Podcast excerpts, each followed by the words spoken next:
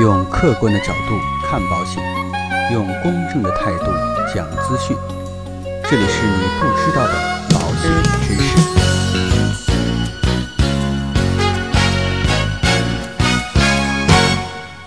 好，各位亲爱的朋友们，那今天呢，再跟大家来聊一聊啊，有关于离婚之后保险怎么来分的这样一个话题。那最近呢，后台啊又收到一些朋友的一些反馈啊，问我离婚了保险究竟应该怎么分。今天呢，我就再一次跟大家来普及一下，离婚了作为财产之一的保险究竟应该怎么分呢？现在啊，社会越来越开放，越来越自由，对于离婚这件事儿呢，大家也看的相对来讲司空见惯了，并且啊。现在拥有保单的家庭也越来越多，人们就越来越想知道，如果离婚了，这些保险就应该怎么办呢？婚前与婚后财产，根据婚姻法是这样规定的：只要是婚前取得的财产，都是婚前财产，归一方所有。在婚姻关系存续期间，夫妻一方或双方共同获得的收入或财产，归夫妻共同所有。但特定的财产和约定的财产除外，比如指定受益人的保险、家庭信托等等等等。那么分割财产的时候，保单该怎么去处理呢？到底是分还是不分呢？可能啊，跟大家想象的结果还不一样。我们来看看以下的几种情况。第一个呢，婚后给丈夫来买保险，离婚各分了一半。张先生和太太黄女士，二零零九年结婚，生育一子后，黄女士开始在家做全职太太。二零一一年，黄女士呢为张先生购买了一份重大疾病保险，并且指定儿子为受益人。二零一五年，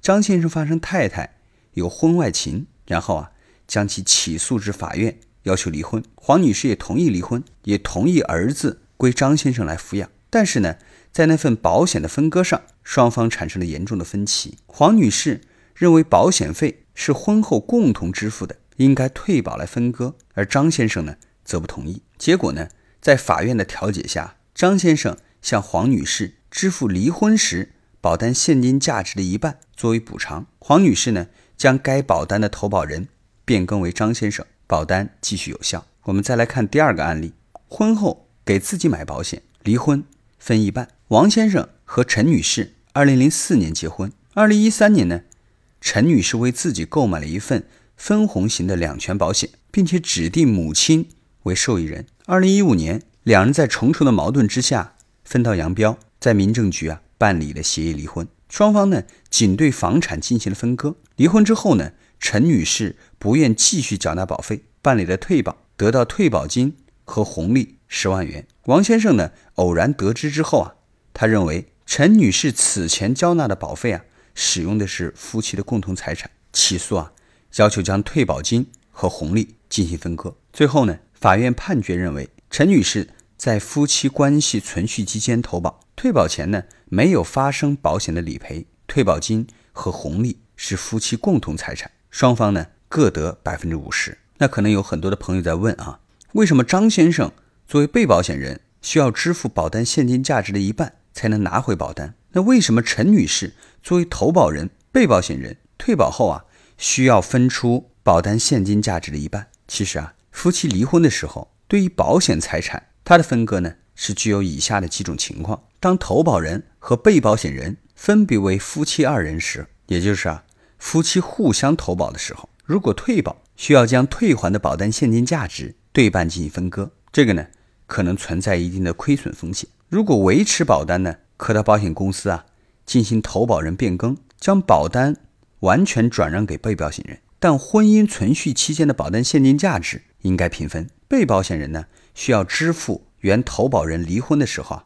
保单现金价值的一半，这是这种情况。还有一种情况呢，就是当投保人和被保险人为夫妻一方同一个人的时候，如果说啊想要维持保单，就需要被保险人补偿另一方离婚的时候保单现金价值的一半。那具有理财性质的分红保险可以分割吗？在司法实践的过程当中啊，一般将该类保险的保单现金价值认定为夫妻的共同财产，将保险合同啊应判归为一方，而该方的当事人呢？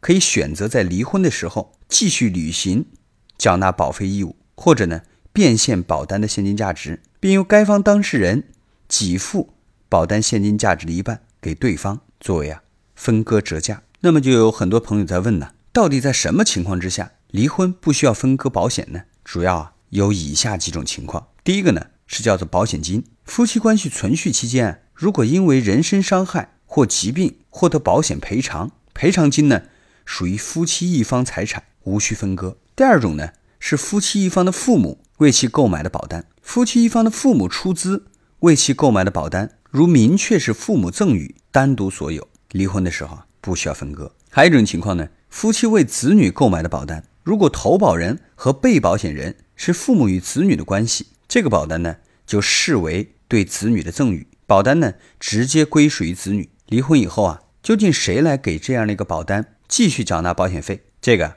夫妻双方可以进行协商，并且跟投保人啊进行相应的变更就可以了。还有呢，婚前购买保单并用个人财产完成缴费的，这个呢属于个人财产，办理离婚的时候啊，也不影响这份保险的保障和收益归属权。不过在这里啊，要告诉大家，保单和一般家庭的金融资产不同，它需要指定受益人为特定主体来提供未来可期待的收益。所以从情感上来说，富裕家庭对婚姻的安全感可能会随着年龄的增长而降低。购买大额保单可以给他们安全感，如果破镜无法重圆，放手给对方自由也是给自己解脱。当然，退一万步啊，不管如何降低伤害，婚姻破裂必然会给家庭。